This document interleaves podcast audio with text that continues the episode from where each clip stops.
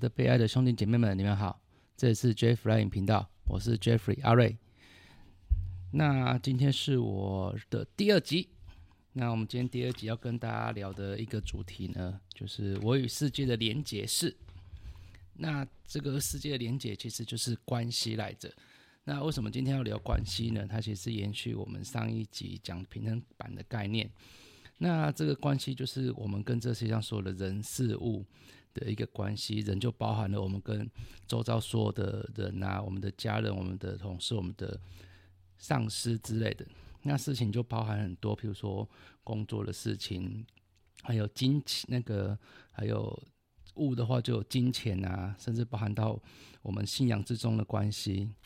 那这个关系在平衡板上呢，我们就可以想象，在这个平衡板上，这些关系呢，在平衡板上都占有一定的大小、位置跟重量。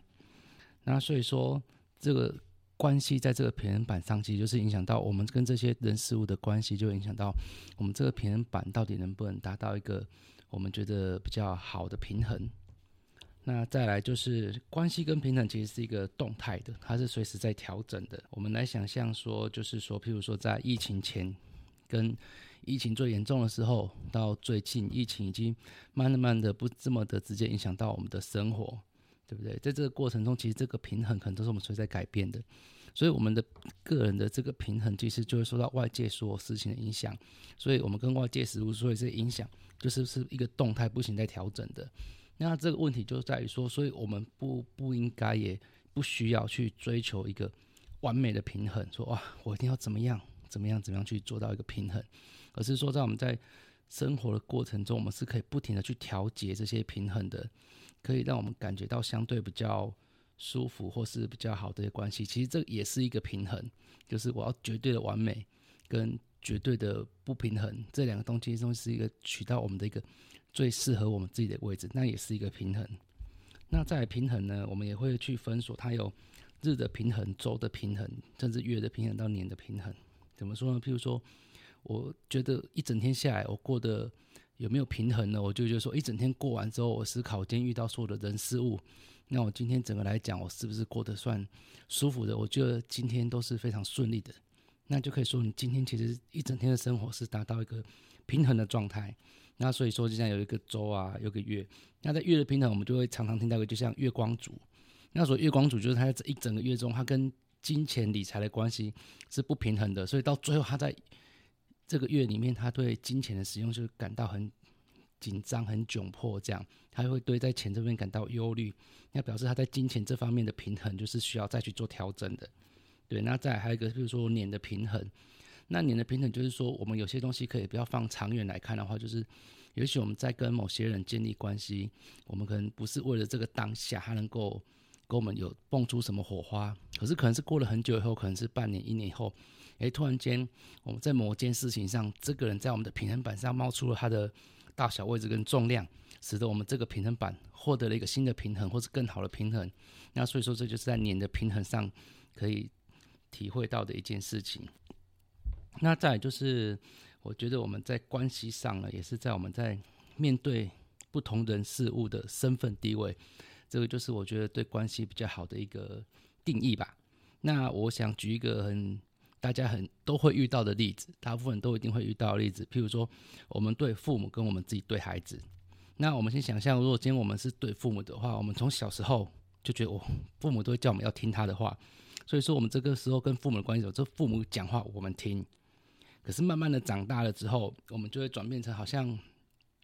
我们希望我们讲的话，父母可以听得下去，对不对？那在慢慢长大，可能到了你二十几，希望父母听得下去。那再到了你可能到了四十岁，像我们现在四十岁的时候，突然间你跟父母关系变，说父母可能会愿意跟着我们讨论一件事情，这时候你们关系是不是改变了？所以说关系是一个动态调整的过程，甚至于呢讨论更大一点的时候，可能我们四十岁以上、五十岁，有些人会希望父母听他的话了。对，大家身边是不是都有很多类似这样的例子？那再反过来讲哦，我们今天像我们已经是我们有为人父母的话。我们是小朋友刚出生的时候，我们一样希望小朋友听我们的话，对不对？然后到了小朋友再长大一点，每个人时间不一样，会开始我们试着去跟小朋友讨论一些事情。那我觉得我们这个世代的父母，大部分大家都是蛮开明的，就可能在小朋友很小的时候，我们就会试着跟他们去讨论一些事情。当然，每个人家庭亲子关系跟带孩子方法不一样，对，那都是有他们的好坏，跟每个家庭状况不一样。那再可是到了，是不是小朋友长大之后，小朋友会不会像我们一样，他想我们听他的话？我觉得这个是我们去需要自己去思考的。那有时候你就会发现呢，为什么有时候叛逆期？所以叛逆期其实我们用这个关系跟平衡来看，就是呢，它是一个中冲突的产生，产生不平衡。就是我们对父母的话，我们希望父母听我们的话，而父母这个时候还希望我们听他的话，是不是产生了冲突？这在冲突的时候就会产生一种不平衡。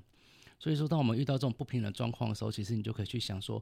那在这个关系中，我跟父母到底该怎么样去调整这个关系？那让我们的关系可以达到一个平衡。我觉得就是当你有一个具体的目标，可以去来跟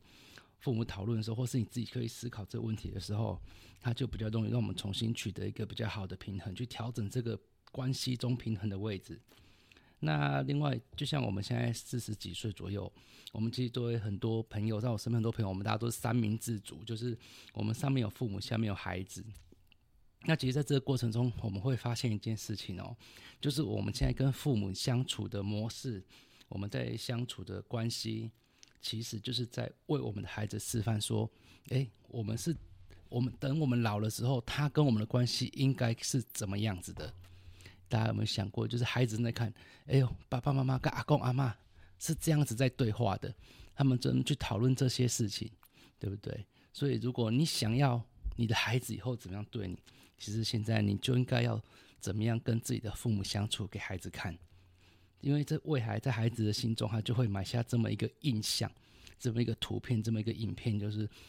爸爸妈妈就是跟阿公阿妈这样相处的。那所以说，这个东西就是一个更长久时间上的平衡吧，就是我们必须去做好这件事情，让这些事情在我们的人生每一个阶段可以去达到一个新的平衡。好，然后。就是关系，就是大概跟大家聊到这里，我觉得有关系有太多东西可以聊了，所以我今天想要先简单讲关系这件事情对我们的重要性，那怎么去思考这个关系？那后面我就可能会有很多的东西是跟大家在聊的时候，其实我都会从关系这件事情来跟大家讨论，